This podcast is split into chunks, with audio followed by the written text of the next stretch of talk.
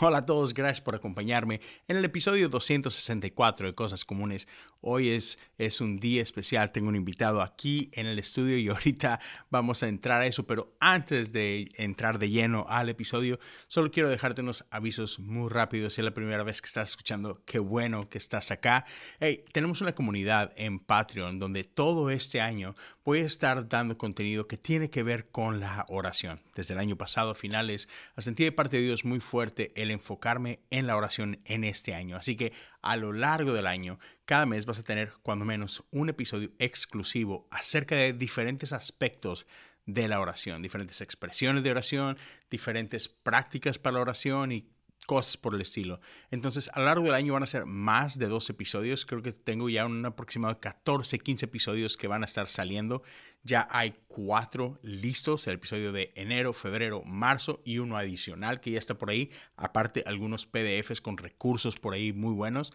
Entonces, ya, si te interesa aprender más acerca de la oración y caminar junto con un grupo de personas en este tema de, de oración, ya, te invito a que consideres esta opción. Está disponible para todos aquellos que ah, apoyen con 5 dólares o más eh, en Patreon. Entonces, chécalo. Si tienes alguna duda o algo, hey, contáctame.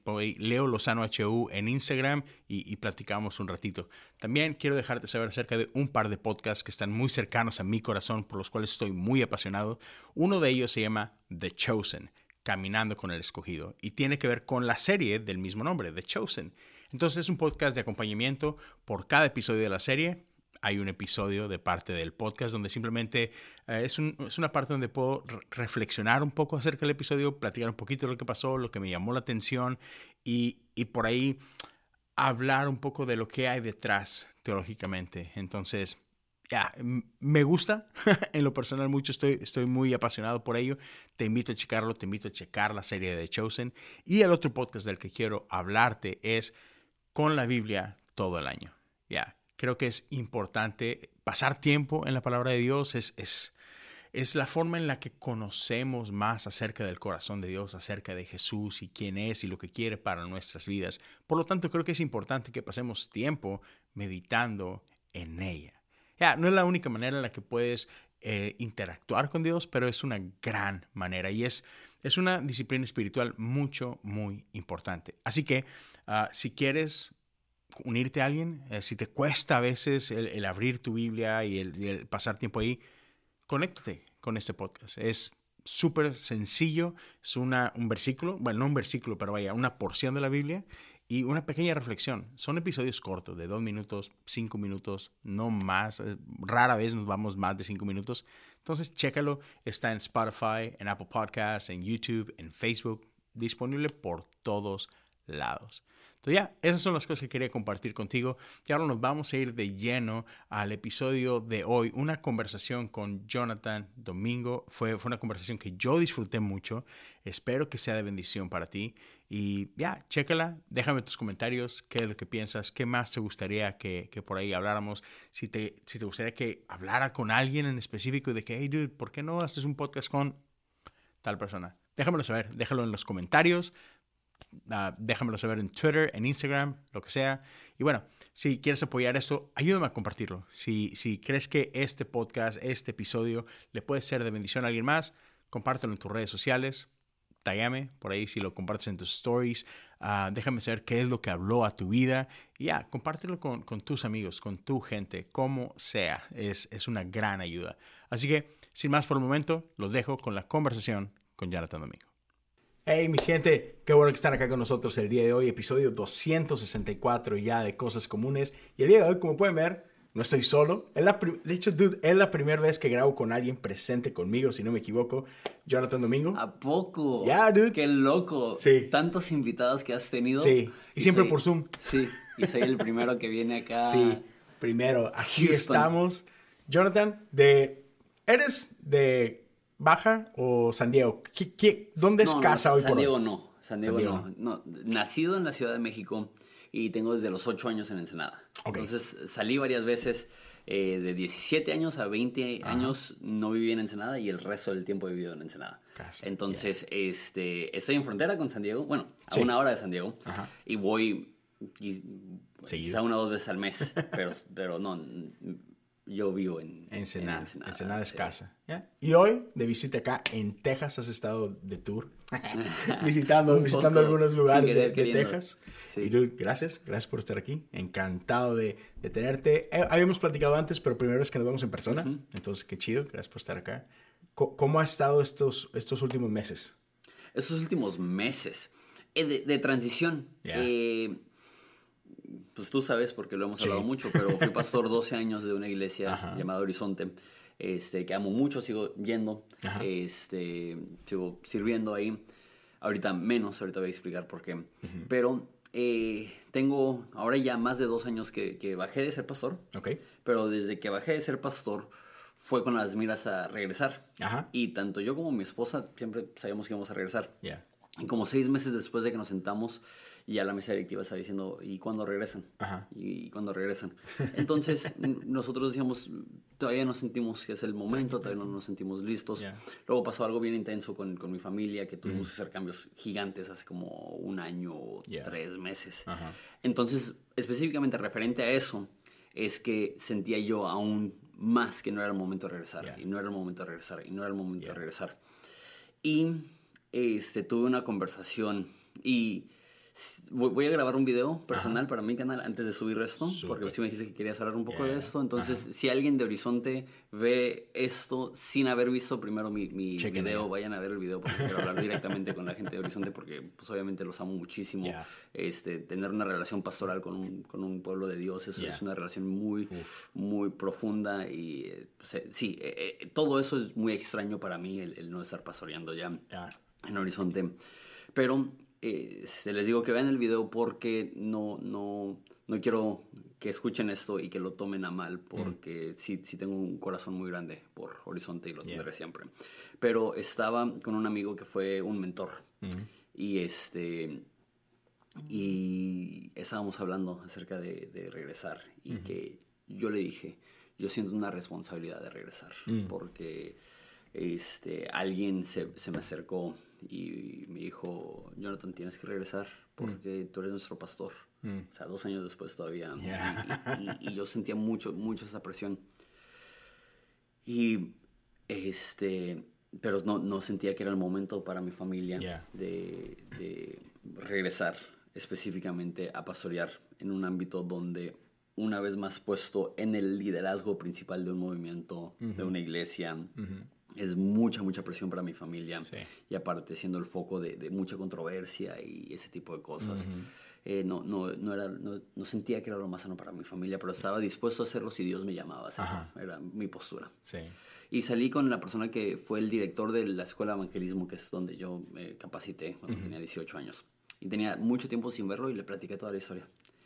Y me dijo esto, Jonathan, eres muy buen predicador y eres un muy buen líder, buen administrador, pero no necesariamente eres un buen pastor. Este, y puedes regresar, pero necesitas saber que si regresas vas a estar nadando en contra de la corriente y las personas cercanas a ti van a, van a tener que sufrir tu redescubriendo esa área de, de, tu liderazgo, de tu ministerio. Y si, si decides regresar, hazlo, pero hazlo consciente de que no va a ser fácil porque ahorita el, personal necesita ser pastoreado y esa es un área débil para ti. El equipo necesita ser pastoreado. Y me dijo, y hay muchas áreas donde puedes servir sin nadar en contra de la corriente.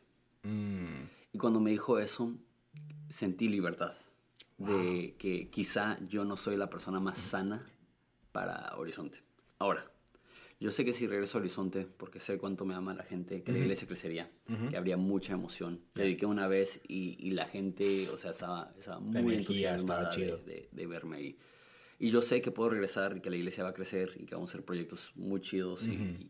pero, este, la verdad es que cuando, cuando me bajé, había una sensación muy fea en el personal de que estaban siendo explotados, de, que, mm. de que los, los llevaba de una forma muy acelerada, mm. sin darle suficiente atención a su bienestar espiritual, mm. a ser pastoreados. Mm. Y obviamente puedes mejorar y puedes cambiar. Y obviamente tengo que mejorar y cambiar eso. Pero no significa que lo tengo que forzar, si, no es el momento.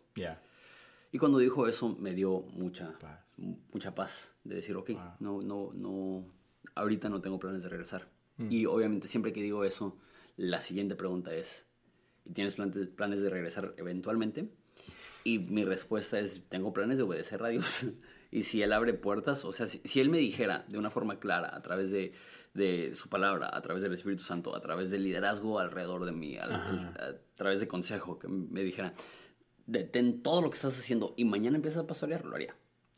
Pero no, no preveo que eso suceda porque, porque ya, ya he estado viendo una transición que se ha estado dando hacia un ministerio no pastoral. Wow.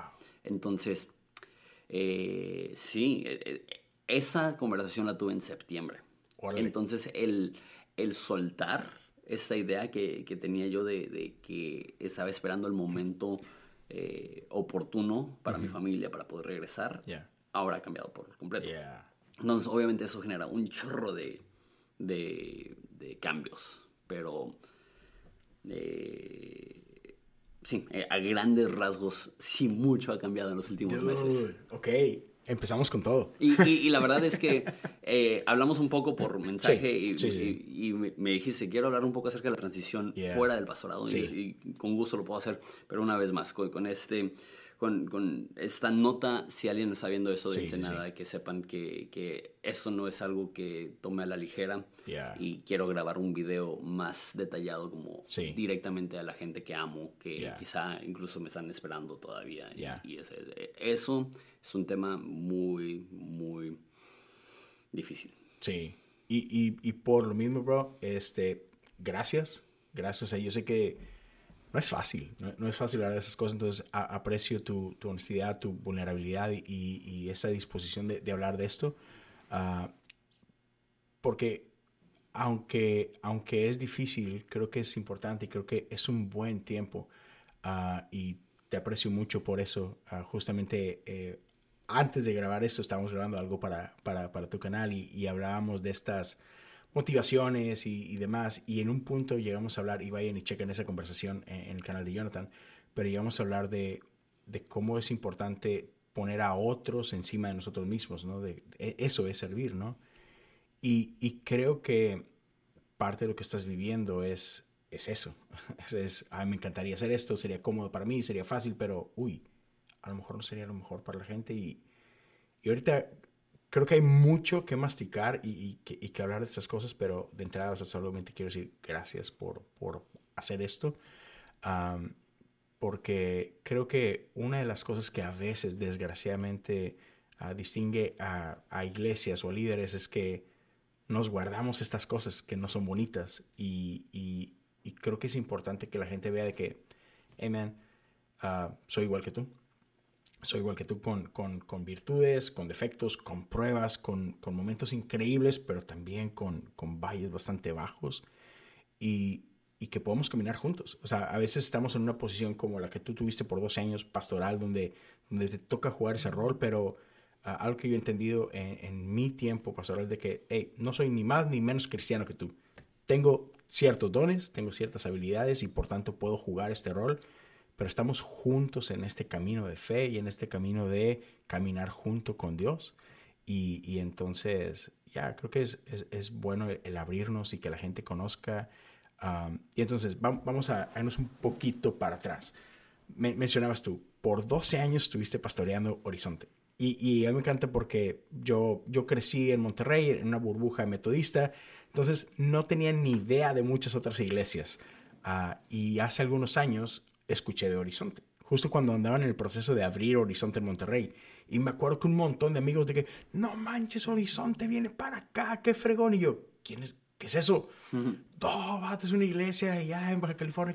Y empecé a, a, buscarlos y digo, no manches, vienen a Monterrey. Yo ya no estaba en Monterrey, ya estaba en Houston, pero me dio gusto por mi ciudad. Mm. De que qué perro que este tipo de movimiento viene a Monterrey, ¿no? Entonces, sé que eh, esa es parte de la, de la iglesia en la cual creciste. Y habla un poquito, sé que eres hijo de pastor. ¿Cómo fue esa parte de, de crecer con mi papá es el pastor? Uh, yo sé que ser hijo de pastor siempre es tricky. Entonces, habla un poquito de esa parte porque creo que marca mucho de tu identidad y, y, quién eres, quién fuiste y quién eres hoy, ¿no? Entonces, por, por unos minutos háblame de ¿qué significaba que ah, mi papá es el pastor? ¿Cómo, impactaba eso tu vida y crecer como hijo de pastor? Pues tiene un poco que ver con la decisión de no regresar, si te soy honesto. Ok. Porque yo, de 17 años, empiezo a darme cuenta que mi fe era el producto de mi entorno. Claro. Vivía en una familia pastoral, creía en Dios. Es una conversación que tuve con Juanito ayer. Okay. Que me dijo, papi, ¿cuándo te hiciste cristiano? Y le dije, pues yo, yo estuve toda la vida en... pues los abuelos me enseñaron de la Biblia y yo pensaba que era cristiano de cinco años. Me acuerdo que hice la oración del pecador y si me hubieras preguntado a tu edad, yo hubiera dicho que a los cinco años hice la, oración del pecador. Pero ahora como adulto eh, me doy cuenta que, que mi fe no era, no era madura, era, era algo prestada de mis papás. Y creo que cuando eres niño es normal, pero tiene que llegar el momento donde, donde te apropias de tu fe. Y Juanito me dijo, mi fe sí es real. Amo a los niños, Así como que tú no vas a venir a decirle a mí si mi fe es real o no. Pero a los 17 años me di cuenta que, que, que tenía una fe un poco hueca y tenía miedo de irme a la universidad. Yo quería estudiar en Estados Unidos y sabía como el ámbito de gringo de, de party y, y, conociéndome que, que, probablemente la razón más grande que nunca tomé y nunca fumé es que tenía el temor de mi madre. Que si empiezo es... Eh, entonces, que me independicé a los 17 y viví seis meses fuera de casa y no, no me... No, me no te estrampaste. sí. este, pero sí tenía ese pendiente que si me iba a la universidad, que me iba a rodear de personas que si mi fe no estaba fuerte. Entonces mi idea era ir a un instituto bíblico seis meses antes de ir a la universidad. Ok. Y en el primer semestre eh, me di cuenta que quería servir a Dios, que, que realmente sí quería hacer el ministerio, pero no sabía en qué capacidad y me fui a Inglaterra. Eh, fui misionero un año y mi plan era eh, eventualmente plantar una iglesia en España. Yo estaba pensando a, 10 años. Ajá, este, entonces mi plan estaba en el movimiento Calvary. Mi plan era ir a una Calvary en España, pero no había. Entonces dije, no, pues voy a ir a una Calvary en Europa y mi plan era estar ahí 3, 4 años y luego como transicionar. Ajá. Entonces, este, en cuanto llego a Inglaterra, eh, me ponen a hacer un chorro de cosas, desde diapositivas, a tocar el bajo en la banda, a ministerio infantil. Pero una de las cosas que me pidieron es que estuviera dando como estudios en casa. Ok, ok. Pero, aparte de los estudios en casa, había una persona que yo sabía que, que no era bueno. o yo sabía que, que, tenía mucha pasión, pero me faltaba experiencia. Okay. así. Ajá. Entonces, había una persona que tenía muchas ganas de aprender, okay. que se llamaba Mateo. Ok. Y, y pues pensé, él tiene ganas de aprender, yo tengo ganas de, de aprender a enseñar. Entonces le dije, ¿qué te parece si tres veces a la semana nos vemos para que te enseñe el libro de Mateo? Este, y únicamente escogí Mateo ah, porque sí, sí, se llamaba Mateo. Entonces, tres veces a la semana le daba un, un, mensaje y literal preparaba yo creo que unas ocho horas por cada uno de esos mensajes. Entonces, la, la, primera, mi primer encuentro estudiando la Biblia fue estudiando Mateo. Ok. Este, y me acuerdo preparando y dando esa clasecita eh, que hubo algo en, mi corazón que dijo, quiero enseñar la Biblia el resto de mi vida. Entonces yo tenía muy claro eso, que, Dios me había llamado a enseñar la Biblia. Y por eso, aunque no estoy pastoreando, sigo creando contenido porque entiendo mi llamado ministerialmente es, enseñar la Biblia. Entonces, este mi papá se enferma. Y yo estoy en, en Europa viviendo el sueño de cualquier persona de 20 años, o sea, en el ministerio, pero este en, Europa. y mi papá sufriendo. y pasó como una pequeña división en la iglesia, en la que yo estaba allá. Entonces, de hecho, eh, la misma persona que, que, con la que hablé en septiembre, que me dio este consejo, hablé con él. Okay. Y me dio el consejo opuesto me dijo, eres pésimo predicador, pésimo líder, pero buen paso. Nada, no es cierto. no, no, este, me, dio un consejo y me dijo, si no sabes qué hacer, honra a tu padre y a tu madre. y, buen consejo. y toma una temporada de tu vida para honrar a tu padre y a tu madre. Mm. Y después de eso, continúa con, tu, con tus planes de ir a España. Porque yo le dije, me siento mal estando en Europa y va papá sufriendo. Entonces mi plan era regresar a Ensenada seis meses y empezar a desarrollar un equipo de maestros y enseñarles. Para, que mi papá tuviera apoyo, para que pudiera tener un equipo que si él no estaba al 100 podía él tener gente que podía estar predicando. En cuanto llegó su, su salud empeora aún más. Wow. Okay. Entonces después de como nueve meses, yo, yo de 21 años, empecé a pastorear de 20, yo de 21 años, él me dice, no puedo continuar, tú te quedas de pastor.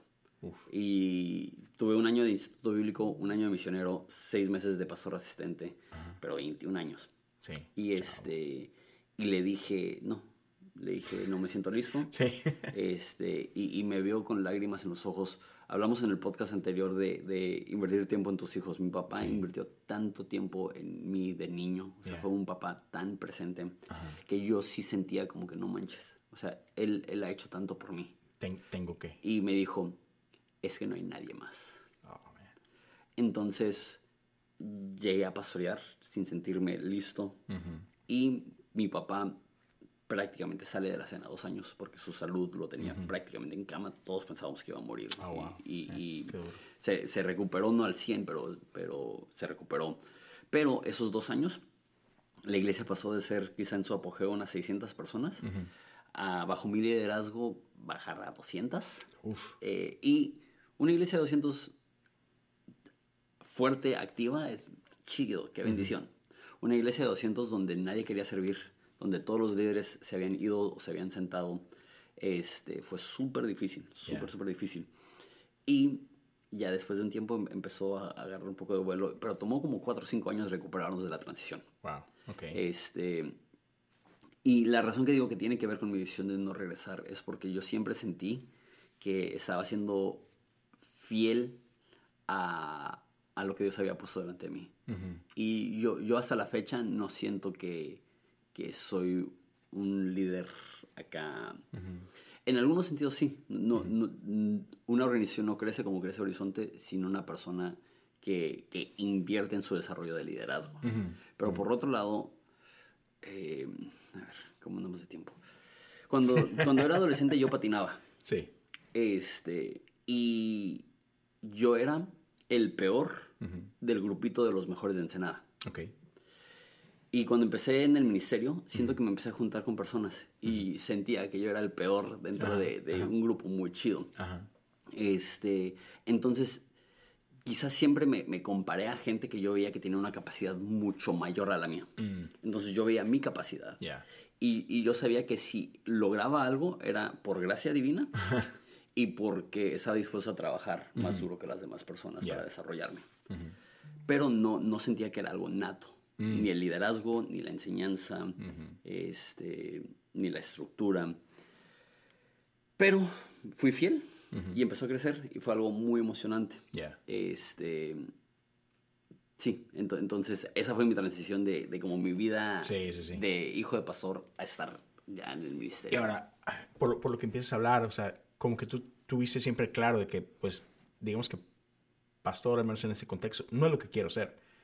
Pero, pues, por una cosa u otra, este, las mismas cosas que nos presenta la vida, estuviste pastoreando 12 años. Sí. Y quieras que no, eso quiero pensar que hace algo a, tu identidad. O sea, llega un momento de que, ok, esto soy, soy, soy pastor. Y, y la gente te, te, trata como tal, tienes hay cosas muy duras del pastorado y hay cosas muy lindas del pastorado, ¿verdad? Y, entonces eh, estás ahí y luego hace algunos años se, vienen, se viene una temporada en tu vida bien difícil. Y digo, tú has sido muy, muy, muy público con eso, muy vulnerable. Ah, pasaste por, por un divorcio que, fue difícil y sin embargo la iglesia te, te abrazó y todo lo demás. Y luego llega el punto en el que se toma esta decisión y, y bajas, ¿no? O sea, dices, ok, ¿sabes qué? Creo que esto es lo mejor y la palabra no es renuncias al pastorado, pero es, ok, entiendo que no puedo ejercer más esto por el momento. Quiero pensar que con todo y todo, eso no ha de haber sido sencillo. O sea, algo que has hecho por 12 años es como un futbolista, ¿no? Eh, está en el deporte profesional por X 15 años y luego ya me retiré y ¿qué hago? O sea, era todos los días iba a entrenar y ahora ya no me pongo los tachones y como que se hace sentir bien raro. Entonces, ¿cómo fue esos primeros, no sé, semanas, esos primeros meses en los que, ok, Jonathan, ya no eres el pastor de Horizonte? Eh, ¿Qué haces con tu vida? O sea, ¿cómo fue ese, ese primer parte? Ok, deja contesto la pregunta de una forma un poco amplia. Dale, sí, por favor. Y eso es que, que Pablo, su identidad era, soy apóstol de Jesucristo llamado a servir. No tiene nada de malo que tu identidad sea, yo estoy aquí para servir a Dios. Obviamente eso no es tu máxima identidad, tu máxima identidad es que eres hijo de Dios. Ah, claro. Sin embargo, uno de los peligros más grandes del ministerio es que te alimenta el ego. Y porque estás en el ministerio, mínimo lo que pasó conmigo es que tienes un ego alimentado, anestesiado, porque lo estás haciendo para Dios. Ok. Entonces, y no, quiero hablar mal de nadie en específico, no lo haría, pero ahora que me senté a un poco de distancia, puedo ver los egos de algunos pastores que digo, wow, o sea, no lo veía cuando yo estaba como, como a, la, a, la, par con ellos, así como e, los, dos mega egos, ¿no? o sea, no, no, se sentían natural o no sé, pero ahorita ya es un poco más separado, veo egos. Ahora, cuando atravieso el divorcio, yo continúo ministrando. Sí, exacto. O sea, me senté como dos o tres meses y tenía tanta ansiedad por regresar. Yo pensaba de por causa noble. Ajá. Pero ahora en retrospectiva veo que, que, que, necesitaba ese, ese ego acariciado para poder enfrentarme a la, a la dificultad. Ah. Y cuando una persona atraviesa algo difícil, lo más normal es que se desmorona la iglesia. Sí. Cuando yo atravieso el divorcio, la iglesia crece por 800 personas ese año. La, toda la gente estaba como muy emocionada de, de, que la iglesia sobrevivió a un episodio tan difícil. ¿Y qué hace eso con mi ego? Sí, o sea, lo, lo, lo, uno pensaría que atravesar un divorcio te humilla. Ajá. Para mí, pasar un divorcio fue para mi ego lo peor que pudo haber pasado. O sea, fue, tu bandera de que a pesar de esto. Exacto, exacto. Este. Échenme los que quieran. Sí, sí, sí, Ándale, diablo. ándale, diablo. Y lo sentía un poco así. Sí. Y de repente, eh, cuando empiezo a salir con Mariana, todo súper bien. Nos comprometemos y nos casamos muy rápido. Ok. Este, como pastor, no quería pasar un proceso largo. Pero, este, ahora me doy cuenta que, que, debió haber sido mucho más largo el proceso por dos razones. Uno, yo no había sanado muchas cosas que tenía que sanar. Dos, fue una transición muy brusca para, para, la iglesia y para el liderazgo. Okay. Tres, fue en pandemia. Okay. Entonces se acumularon varias cosas sí, sí, sí. que este, en el personal, teníamos 33 personas en el personal. En pandemia les tuvimos que reducir a todos eh, un 25% de su salario y así estuvieron como nueve meses. Ahora, en Horizonte, incluyendo mi salario, yo, yo ganaba como un 20% de lo que ganan los pastores normalmente en una iglesia similar. Es mucho, mucho menos.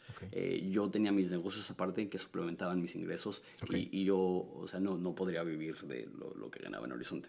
Entonces, era parejo, pero todas las personas tenían un ingreso muy limitado. Entonces les reduces aún más el ingreso.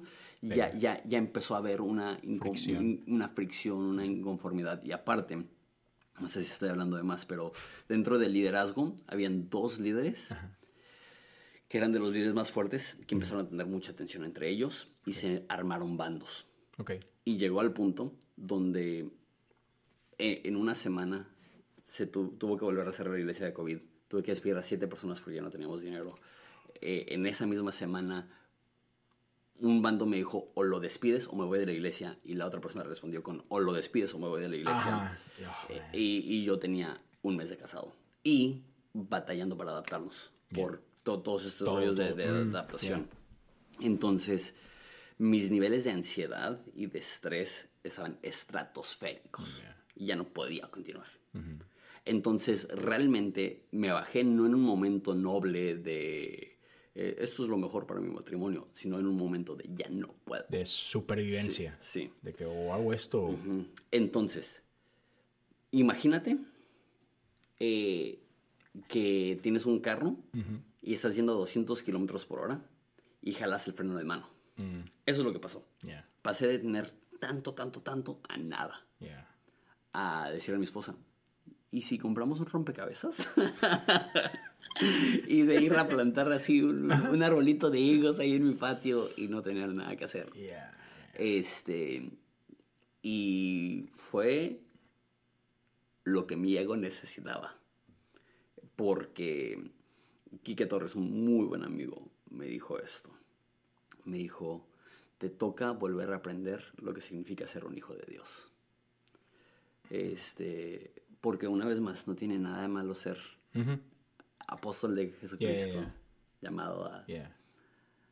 Pero, este, lo digo ahora con la ventaja de estar del, otro eh, lado.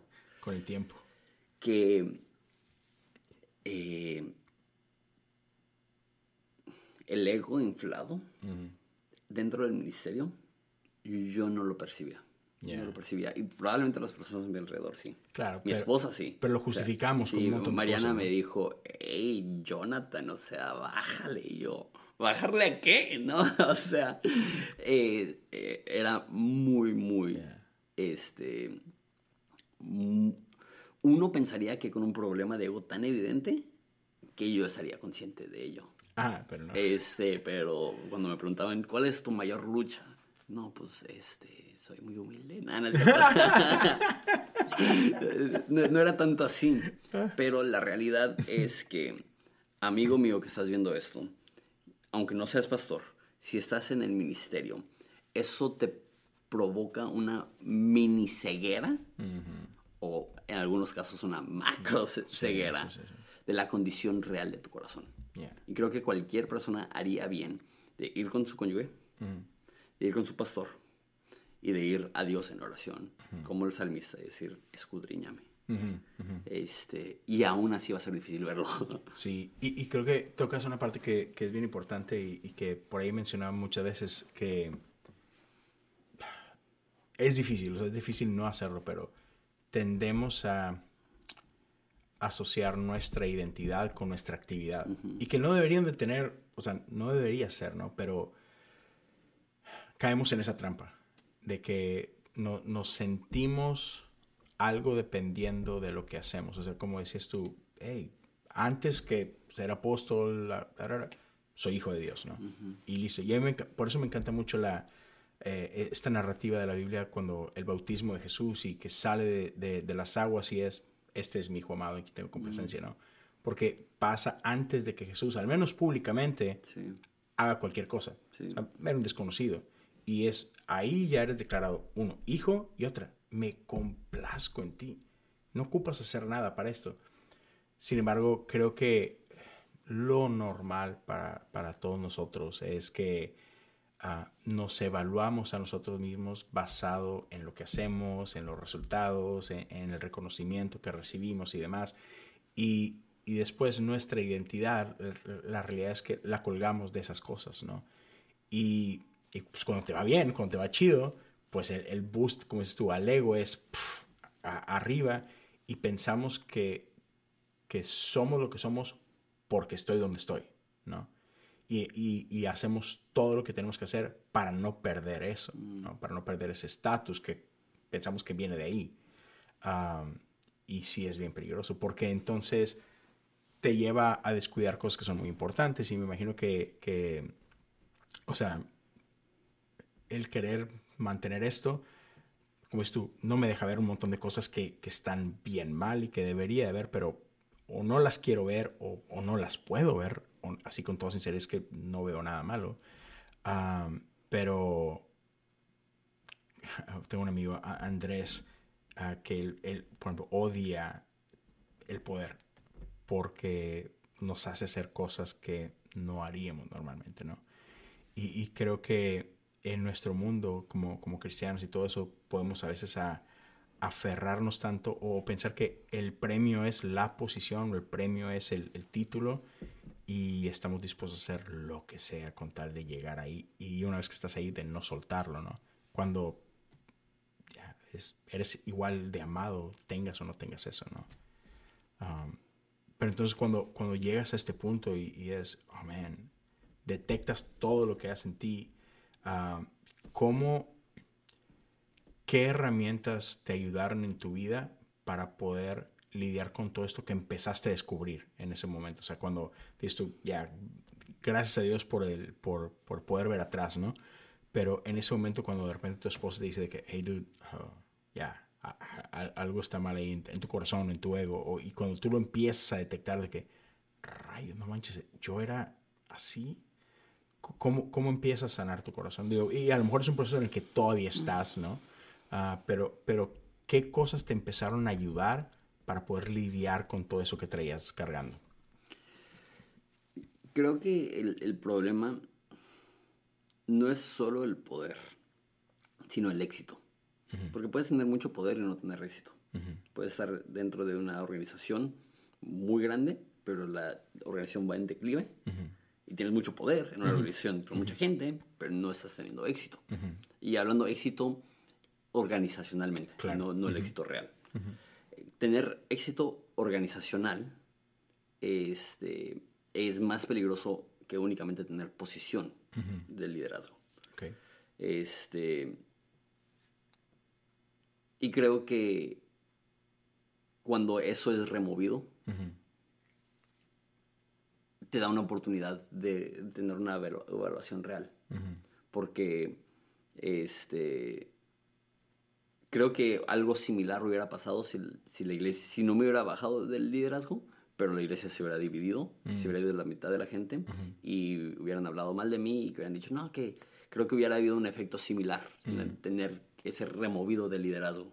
Creo, creo que mi problema de ego era más ligado al, al, éxito que Horizonte vivió en esos 4 o 5 años de, de, un crecimiento bien fuerte. este, entonces, cuando eso es quitado, es, es, reaprender lo básico. Eh, ¿Por qué? Porque nunca dejé de leer la Biblia. Nunca dejé de orar. Eh, o sea, en mi peor momento de, de, ego hacia el cielo. Nunca dejé de estudiar la Biblia. Entonces, ¿cómo puede ser que estás haciendo lo correcto? Pero, y, es lo que dice Jesús, este pueblo de labios me honra, pero su corazón está lejos de mí. Entonces, que hay algo interior que no es determinado por conducta que, es íntimo, que es profundo, que es tuyo y de nadie más, que es, el, es tu ser espiritual. ¿Cómo avivas eso? ¿Cómo despiertas eso? Y esa es la pregunta del millón. Porque te digo, puedes leer la Biblia, estudiar la Biblia, ir a seminarios, ir a conferencias y pueden ayudar o pueden no. Porque el ser interior es, es es como el viento. Dice Jesús que los que son guiados por el Espíritu son como el viento, que no saben a dónde vienen y a dónde van. O sea, no, no, no es algo que puedo dar un ABC. Entonces me da un poco de temor decir, leí estos libros, eh, tomé inspiración de estas personas, porque digo que, ¿qué es lo que despierta tu espíritu? ¿Qué es lo que te, te da intimidad con Dios? Uno es tener ese encuentro con Él, pero me quiero quedar en dos. En la iglesia en Éfeso, dice, arrepiéntete y haz las primeras cosas. Hay personas que no necesitan cambiar su día a día. Hay personas que están viviendo en, pecado obvio, brutal y tienen que dejar eso. Hay personas que, como la iglesia en Éfeso, creían que, que estaban haciendo todo. Dice, haz no has negado la fe y has obrado por amor a mi nombre. Entonces la iglesia se autoidentificaba como una iglesia que amaba a Dios, pero Dios no se sentía amado. No sé si alguna vez te ha pasado en, tu relación con, tu esposa que dices, claro que te amo, mira todo lo que hago para mostrarte que te amo. Y ella dice, pero no me siento amada. este, y, ¿qué, ¿qué, significa eso? Que no es suficiente tener muestras de afecto bajo tu criterio. Tiene que haber una sinergia y una intimidad que no se puede cuantificar. Que cuando lo tienes, lo sabes. Y tú sabes cuando tu mujer se siente amada. Tú sabes cuando tu mujer se siente valorada. Y tú sabes cuando tú te sientes amado y tú te sientes valorado. ¿Y cómo, cómo le pones una fórmula a eso? estoy siendo demasiado abstracto. No, no suelo ser tan abstracto, pero no tengo una respuesta concreta para tu no, pregunta. No, no, te entiendo. Este, pero eh, es darte cuenta que igual que en una relación con una persona, en una relación con Dios, habrán picos y valles que son naturales, pero que también hay una parte en tu ser que, que, es un fuego que necesita mantenerse vivo. ¿Y cómo se mantiene vivo? Creo que es una obra de Dios y un, y un quizá silenciar todo lo que está sucediendo en nuestro interior para que nosotros también podamos soplarle un poco a ese fuego. Ahora, no, no, quiero aprovechar esto porque um, has hablado de, de, lo que es el ego, ¿no? Que con, con el que tu manches tiene un ego infladísimo y yo no lo veía eso, pero mi, mi esposo sí lo veía. Y vivimos en un tiempo, tenemos, no sé, los últimos años en los que como que vemos escándalo tras escándalo tras escándalo en el mundo de iglesias, ¿no? Y a mí no me interesa de que, ah, dar nombres y whatever. La gente sabe, o sea, la gente ha escuchado cosas y lo que sea. Pero una de las cosas que de repente siento que muchas veces nos preguntamos de que, uff, ¿cómo? ¿Cómo puede ser? Uh, y he escuchado gente que menciona de que es que a veces uno de los errores más grandes que tenemos como líderes es que nos rodeamos de gente que nomás nos dice que sí a todo, ¿no? O que, o que acaricia nuestro ego, como, como mencionabas tú, ¿no? Entonces, ¿cómo poder ser igual y, aprovechando la, la experiencia de, de, lo ya vivido, ¿no? ¿Cómo podemos hacer, no nada más como líderes, sino en general, para rodearnos de personas que, que puedan decirnos la neta, de que, ella no te, estás ah, pasando Buena, buena pregunta, porque mi esposa, mi, esposa me ayudaba, mi esposa me decía, hey, y ella quizá fue la única persona que me decía. Y sí, sí tenía dos personas en mi equipo de liderazgo muy fuerte que muy seguido me daban la contra y me ayudaban como a evaluar cosas. Y no me ayudó con mi ego. O sea, me ayudó organizacionalmente a no ser autoritario. Y creo que la gente no me, no me hubiera tachado de autoritario o de insensible. Simplemente de de demasiado acelerado sin, sin prestar atención al bienestar espiritual de la gente como debí. creo, que, creo que la gente no, no diría que, que organizacionalmente era un tirano. Este, que sí, sí llega a ser problema con personas que tienen ego, que, que nadie les puede decir. no, no, siento que esa era la, la situación en, en mi eh, situación. Sin embargo, creo que puedes tener a todas las personas a tu alrededor, que, que se sinceren contigo, pero si no tienes un corazón para tú autoanalizarte. Eh, hablé con alguien hace poco eh, que alguien más me dijo algo de ellos, pero no se sentían con la confianza de decirles y prácticamente me dijeron, hey, en una chancita, diles esto, algo que hicieron que me ofendió. Y me acerqué con esa persona y le dije, hey, hiciste algo que ofendió a la persona. Dijo, si ella lo tomó así, no era mi intención en lo absoluto. Y lo vio de una forma muy... Y dije, ok, pues ya, ya cumplí. ¿Qué más voy a hacer? Pero vi en su reacción como que, ah, ok, hay, hay personas que, que, aunque alguien se tome el tiempo para, para apuntar a una falla, no le van a dar importancia. Entonces, sí, no te rodees con yes men, les llaman en inglés. ¿no? te rodees con las personas que van a probar cada decisión. Okay? Pero una vez más, en mi condición, yo no estaba rodeado de personas así. Mm. Este, y aún así batallé con esas cosas. Mm. ¿Por qué? Porque el ego es multifacético. Sí, este, habrán áreas de tu vida donde sí tendrás una humildad real, aún teniendo el ego inflado. ¿Cómo funciona eso? El ego es multifacético y a lo mejor en tu familia eres un, padre muy presente y, muy dedicado y con tu esposa no eres prepotente y no eres orgulloso, pero entras a la oficina y eres un Grinch. Entonces, ¿qué es? ¿Eres dos personas? No, el, ego es, es, un, es un animal raro. este, entonces, ¿qué se necesita? Creo que aún las personas egoístas, o egocéntricas más bien, dicen, no quiero ser egocéntrica. Mm.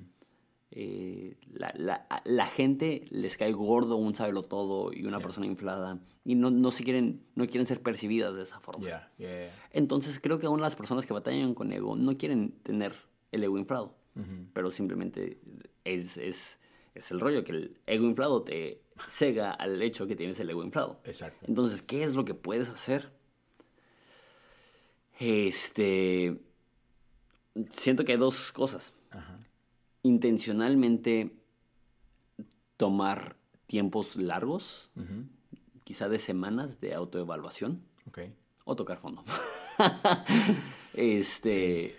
Eh, porque sí, sí, una vez más, siento que, que no tengo respuestas concisas porque siento que son preguntas que no... Muy personales, de que se ve diferente para, para cada persona, ¿no? Exacto. Entonces es un poco difícil dar una respuesta más concreta. Sí, no, no, no. Pero, pero al menos eh, creo que ayuda eh, el saber que, y, y, es como todos, que al final del día ya somos responsables de nosotros mismos, ¿no? Y, y qué importante, y esto quizás no sea natural, pero el, el buscar ser humilde o tener un corazón humilde, ¿no? Y, creo que ahí nuestra vida de oración es bien importante, ¿no? El poder decir como, como David, tú lo mencionaste hace rato, que hey, escudriñame a Dios. Ah, porque no puedo ver lo que no puedo ver. Y, el ego es canijo y muchas áreas de nuestra vida son así, ¿no? De que si, si no somos intencionales, como decías tú, es no lo vas a hacer. Aunque vengan y te lo señalen, sí, sí, sí. veo eso y, y, me ha pasado de que alguien viene y te dice algo y tú, nada que ver. Y es que, date un segundo para, considerar lo que te está diciendo la otra persona. ¿no? Por algo te lo están diciendo, pero ya sí es, sí es una bestia difícil de domar, definitivamente. y ya. Deja de un poco de esperanza para no, no terminar en, eso. Este, todas las personas que han sido usadas por Dios han tenido este problema. Mira a Pablo peleándose con Bernabé por ese rollo de que no, o sea, eh, podemos santificarlos, pero son humanos. Con el Espíritu Santo tenía problemas de ego. Mira a, Pedro, que, que, está titubeando en, su postura y se pelea con Pablo públicamente. ¿Qué es eso?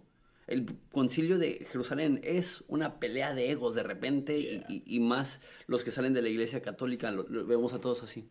Y, decimos, Pablo no tenía ego. Pablo, tenía un problema con el ego, por eso se le dio un mensajero de Satanás para que lo abofetara. Este, entonces, tener un ego no significa que no eres cristiano o que, o que Dios no te puede usar, significa que tienes que tener cuidado, porque si no rindes eso a los pies de Jesús, ese ego te puede descarriar, te puede destruir y podemos decidir qué es lo que vamos a hacer con nuestras fallas y nuestros fracasos. Si vamos a ser un, Pedro o un Judas. ¿no? Si vamos a ser un David o un Saulo. Este, un Saúl. Entonces, para terminar, el mayor ánimo es no te desacredites porque tienes luchas. Date cuenta que en la economía de Dios, Dios entiende que tienes luchas y Dios quiere pulir y perfeccionar y hacerte crecer, pero siento que cualquier persona que escucha eso de... o sea, entonces, ¿para qué le rasco al ministerio si, si, es evidente que probablemente también tengo un problema de ego?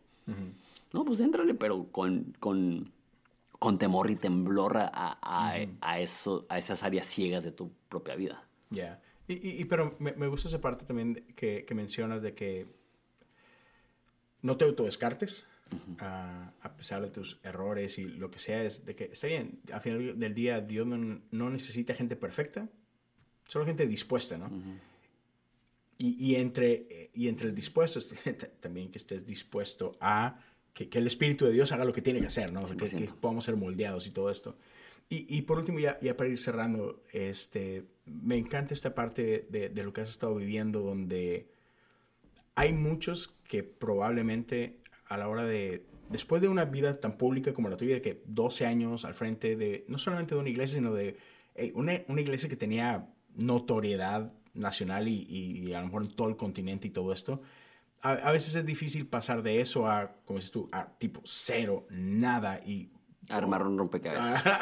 de que ah, plantar un arbolito, ¿no? De ellos allá afuera. Eh, eh, eh, es complicado, pero para muchos sería muy fácil el, pues, tirar la toalla, ya no sirvo para esto, uh, qué desperdicio, lo que tú quieras, ¿no? Y así como que abandonar, abandonarlo todo, ¿no?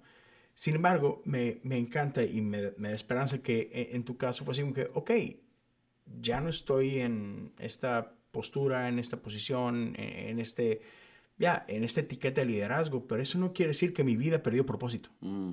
Y, eso creo que es muy bueno, de, de entender de que a pesar de, de lo difícil que, que, han sido ciertas partes de tu vida eh, a nivel personal y todo, es, Dios me sigue amando. Es, eso, que eso nunca ha estado en tela de juicio.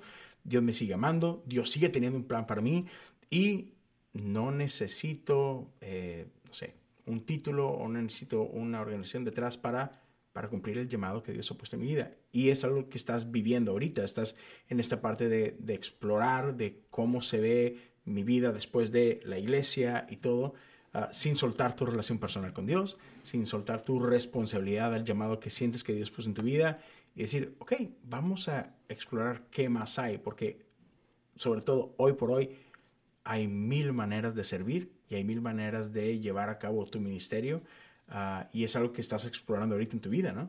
Es curioso y, no lo hago para echarme flores, simplemente es la forma que soy. No me siento menos pleno ahora que cuando era pastor. pastor. Eh, porque para mí el ser pastor lo veía como un sacrificio que estaba dispuesto a hacer y ahora hasta cierto punto siento un poco de descanso. este, Una vez más, con, con, el asterisco ahí que si eres de Horizonte, fue un honor y un placer ser tu líder por el tiempo que lo fui y me duele eh, que que esa transición no pudo haber sido un poco más planeada y, fluida, pero este, pero sí, o sea, eh, hubo un tiempo que, que, pensé que iba a ser Uber y no, no tenía ningún problema, hasta me emocionaba. Entonces, no, no, hay falla. No hay falla. No hay falla, ya. Está chido. Y para, para, igual, para la gente de Horizonte, si hay alguien de Horizonte viendo, escuchando esto, eh, el, creo que también está padre el saber de que, aun y cuando no fue planeado como a ti te hubiera gustado, por ejemplo, uh, aun y cuando, híjole, hubiera estado chido si, si esto hubiera sido de tal o cual forma, podemos descansar en el hecho que, ya, pero, pero Dios no lo sorprende, ¿no? O sea, no es como que Dios está así como que rascándose la cabeza, qué fregados algo acá, ahora, ¿no? Sino que, hey, Dios sigue estando en control a pesar de y con todo y todo, y que, hey, Horizonte, vas a estar bien. Sí. La gente, hey, Dios está ahí, Dios se sigue moviendo, Dios tiene planes y propósitos para, para todos, uh, para, para, todo Horizonte, para el equipo que está al frente, para la gente que asiste, y, y es, va a estar bien. Va a estar bien, este, podemos confiar en que Dios sigue siendo bueno y Dios va a seguir usando el ministerio de Horizonte, ¿no? Esté quien esté allá al frente y todo eso. Así es. Gracias, amigo. Vato. Muchas gracias. Claro que sí. Gente, gracias por estar por acá. Uh, espero que nos podamos por acá ver y escuchar la próxima semana. Ya saben uh, dónde pueden seguirte, Jonathan. Jonathan Domingo en Instagram, que es lo que más uso. En YouTube estoy como Jonathan Domingo también. Y eh, Spotify está como el podcast de Jonathan Domingo. Ya. Eh, y sí, es donde soy más activo, en, YouTube, Spotify y en Instagram. Y, y, siguiendo Jonathan, se dar cuenta de, de repente de los diferentes uh, estudios que, que, está haciendo, que, está haciendo. Chequen Patreon, donde también hay, hay, hay este, estudios súper eh, especiales que, que, puedes, quieres aprender más. Como, como decía uh, Jonathan, tienes una pasión por enseñar, tienes una pasión por, por prepararte, por hacer la tarea y con el fin de que la gente pueda aprender, ¿no? Entonces, denle una checada. Este, hay mil maneras de seguir conectados, seguir aprendiendo. Entonces, gracias a todos que, que, pasaron este tiempo por acá. Esperamos y oramos que esta conversación pueda ser de bendición para ustedes, que, que pueda dejar algo en sus vidas y, y, sobre todo esto, de que, de que saber que, que Dios está en control de nuestras vidas, que nuestra identidad no está puesta en, ¿sabes? Estas cosas que a veces nosotros pensamos que, ah, esto es lo que me da identidad. E-, eres hijo, por lo tanto eres amado y Dios está contigo y, podemos descansar en eso, ¿no? En, en, lo que Dios está haciendo en nuestras vidas. Gracias por escuchar, nos vemos y nos escuchamos la próxima semana. Dios los bendiga.